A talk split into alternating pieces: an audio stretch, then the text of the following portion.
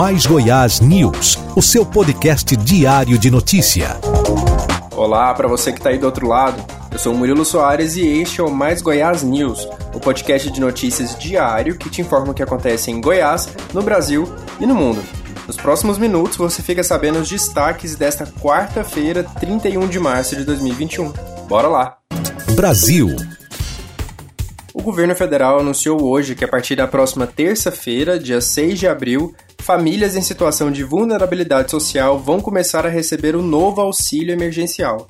Esta será a primeira de quatro parcelas, e o governo prevê conceder o benefício a cerca de 45 milhões de pessoas em 2021. O ministro da Cidadania, João Roma, disse no anúncio da manhã de hoje que as quatro parcelas serão de, em média, 250 reais, pagas a uma pessoa por família. Só que mulheres chefes de família vão receber 375 reais, enquanto indivíduos que vivem sozinhos, ou seja, uma família unipessoal, vão receber 150 reais. O dinheiro será depositado nas contas digitais abertas pela Caixa Econômica Federal para os beneficiários do ano passado.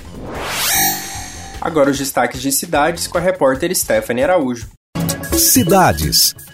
Depois de 30 dias de portas fechadas, o comércio voltou a funcionar nesta quarta-feira em Goiânia, seguindo protocolos de segurança exigidos pela Prefeitura. Os horários foram definidos de acordo com o serviço. O comércio em geral, esse que trabalha servindo diretamente o consumidor, como por exemplo aqui na região de Campinas, região do centro ou região da 44, o horário de funcionamento estabelecido é das 9 da manhã às 5 da tarde. De acordo com o presidente da Associação da Região da 44, muitos desempregos ocorreram nesse período, mas a expectativa agora é de melhora. Agora é momento aí de retomar. Nós perdemos nesses 28 dias, mais de 500 lojas foram fechadas, mais de 1.500 empregos foram perdidos e nós entendemos que é possível agora a gente retomar a atividade empresarial e aí aos poucos ir retomando o emprego, retomando as lojas que foram perdidas, para a gente aí voltar a funcionar, gerar emprego e renda. Na manhã de hoje, o governador de Goiás, Ronaldo Caiado, disse que será possível vacinar todos os idosos acima de 60 anos até o fim do mês de abril.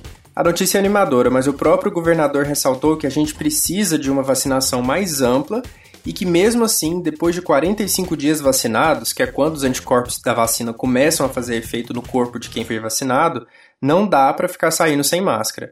Ele teme uma possível terceira onda de Covid-19. Segundo dados da Secretaria de Estado de Saúde, foram aplicadas 476.595 primeiras doses da vacina contra a Covid-19 em Goiás. Já as segundas doses foram aplicadas em 121.648 pessoas. A provedora de energia elétrica em Goiás, a Enel, anunciou que vai suspender o corte de fornecimento de energia elétrica por inadimplência, mas só para consumidores de baixa renda em Goiás. A medida vai valer por três meses e vai vigorar até o dia 30 de junho.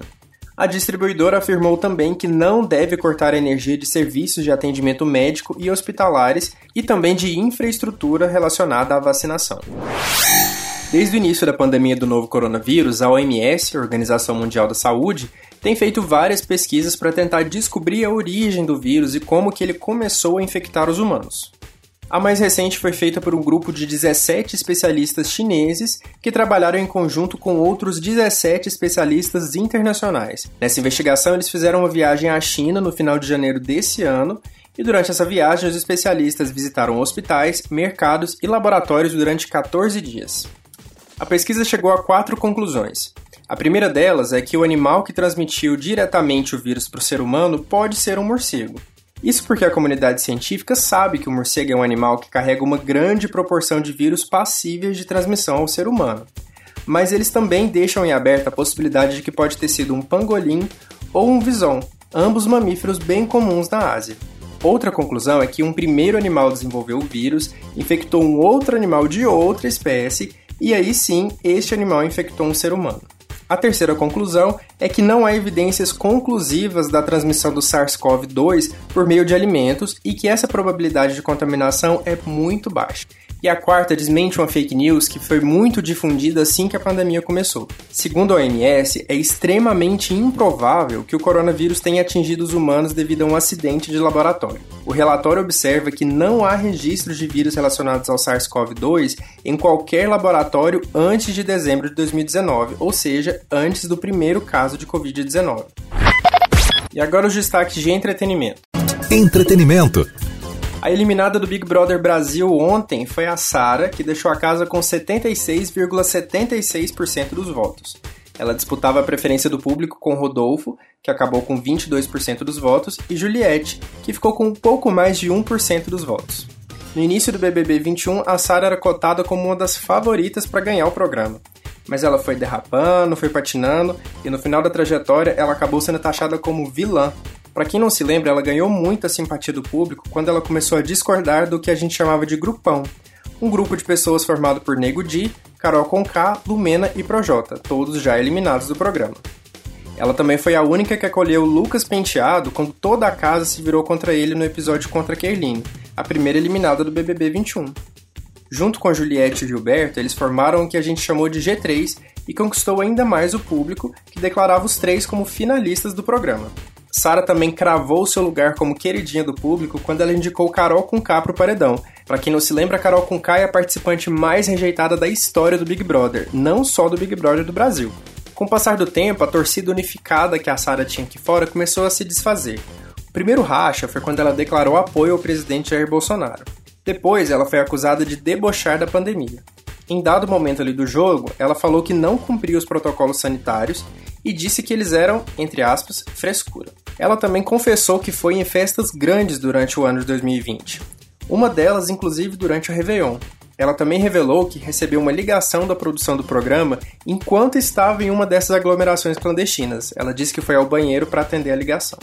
Mas se vocês me permitem colocar um pouco de opinião aqui, eu acredito que o principal fator que levou à derrota da Sarah foi a perseguição a Juliette, e a gente sabe que a Juliette é a favorita do público aqui fora e é cotada como a grande campeã dessa edição. E este foi o Mais Goiás News de hoje, quarta-feira, 31 de março de 2021. A apresentação foi minha, Murilo Soares, com textos de João Paulo Alexandre, Tom Paulo, Francisco Costa, Stephanie Araújo, da Agência Brasil e também da Folha Press. Os trabalhos técnicos foram do Pedro Fernandes. Não se esqueça de nos acompanhar no seu agregador de podcasts favorito. Também acompanhe o Mais Goiás nas nossas redes sociais, arroba Mais Goiás tudo junto, e acesse as matérias completas no nosso site www.emaisgoiás.com.br. A gente se vê por aqui amanhã. Até lá! Mais Goiás News, todos os dias disponível nas plataformas de podcast.